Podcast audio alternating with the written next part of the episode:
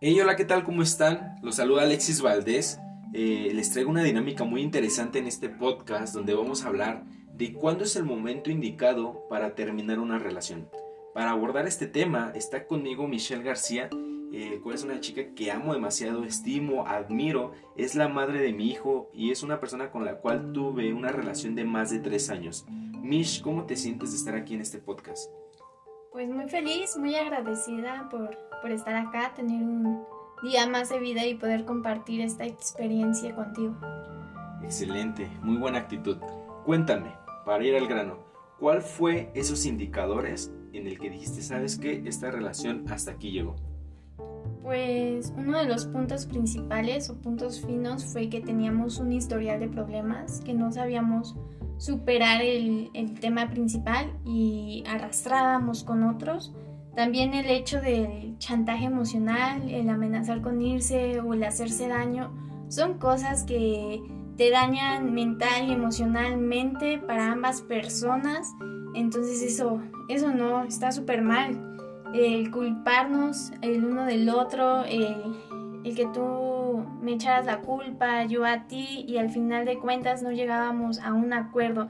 Simplemente era alegar, alegar, alegar, y ya, ay, ya nos reconciliamos, ya estamos bien. Pero ¿qué crees? Eso llevaba a, a otro problema más grande, todo súper mal. Los celos, por más tiernos que parecían al principio, sí cagaron la relación. Entonces, yo creo que esos fueron mis puntos finos por los cuales dije, esto, esto no está llevando a nada bueno. Excelente, pues para mí uno de los puntos más importantes fue el hecho cuando empecé a cambiar mis creencias, la información que consumía, obviamente por eso igual mis actitudes y algunos hábitos. Y el hecho de que no compartiéramos la misma ideología o la misma mentalidad de, en este punto a lo mejor de crecimiento, para mí fue algo que, que, que fue de mucho, de mucho peligro dentro de la relación. Y aquí me di cuenta que el amor no lo es todo para que una relación funcione, porque abarca más temas desde tu forma de pensar, tu mentalidad, tus hábitos. Eh, igual le importa mucho bastante tu familia, qué creencias o patrones eh, venimos repitiendo de ellos. Y es ahí donde te vas dando cuenta que a veces el amor no lo es todo, pero obviamente eh, eso es un punto esencial ¿no? de las relaciones. Ahora, ya que hablamos acerca de estos puntos que son los principales donde nos dimos cuenta que esta relación ya no funcionaba, ¿cómo te sentiste? cuando tomaste la decisión, porque yo no fue que, yo sé que no fue eh, fácil para ambos tomar la decisión de terminar la relación, pero ¿cómo, ¿cómo fue esa Michelle después de haber tomado esa decisión? Pues fue un momento de cambio, sinceramente. Eh, como tú lo mencionabas, tú estabas creciendo eh, emocionalmente, internamente, estabas llenándote de información y eso yo lo ignoraba.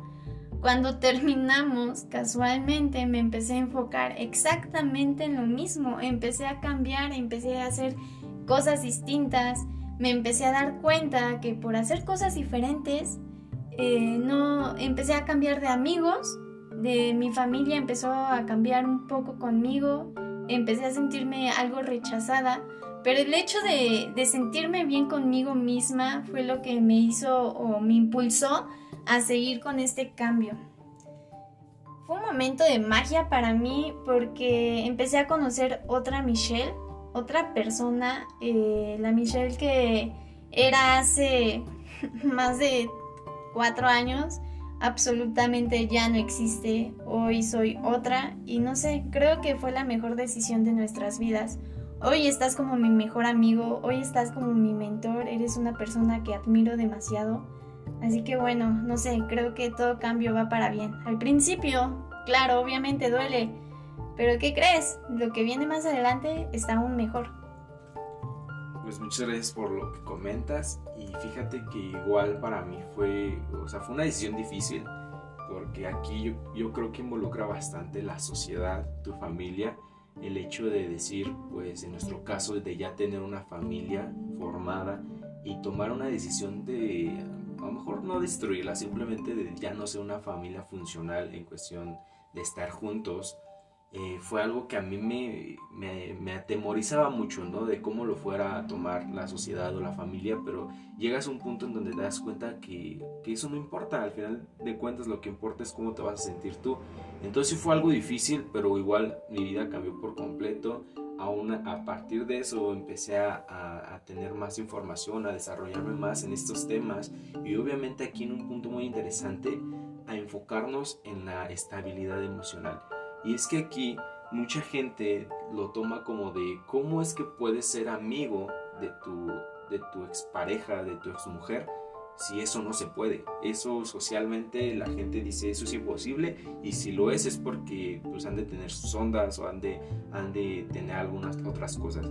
Y para mí eso fue un punto muy importante y la verdad es que me siento muy agradecido porque creo que el que tú hayas igual metido a esto del desarrollo personal, de estabilizar tus emociones, ha logrado que podamos seguir teniendo una relación y le podamos seguir dando una estabilidad emocional a nuestro hijo, que aunque no estemos juntos, yo creo que él es más feliz, así como estamos, a que estemos juntos y estemos peleando y discutiendo como normalmente lo hacíamos antes.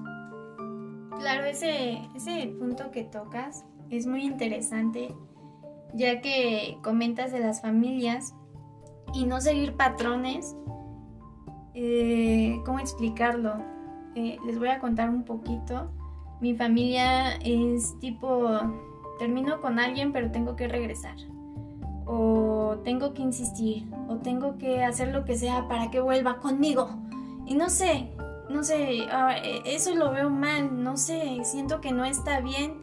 He roto con ese patrón de familia y como mencionas, ¿no? Eh, el ser amigos los hace pensar mal, los hace creer que no, es que ustedes seguramente tienen algo. Ah, ¿y a poco no andan teniendo acá algo?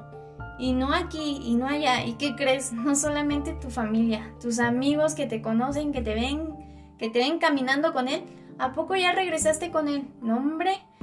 Pues si yo los vi, no, no, no. A ver, el hecho que hayan terminado una relación está como muy trillado, ¿no? Terminas con alguien y no, debes de odiarlo. Y más si es tu, el papá de, de tu hijo, pues odialo y sácale pensión y sácale aquí, sácale allá. No, no, no, no.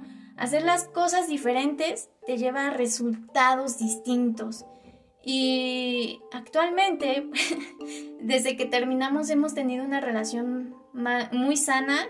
Los problemas obviamente a veces hay, pero ¿sabes qué? Ya hay control acerca de los problemas. Hay un mejor resultado.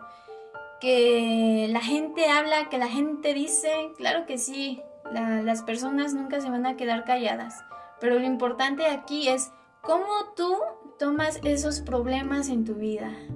¿Los problemas te controlan o tú controlas el problema, no? Entonces yo creo que eso está interesante, está bueno.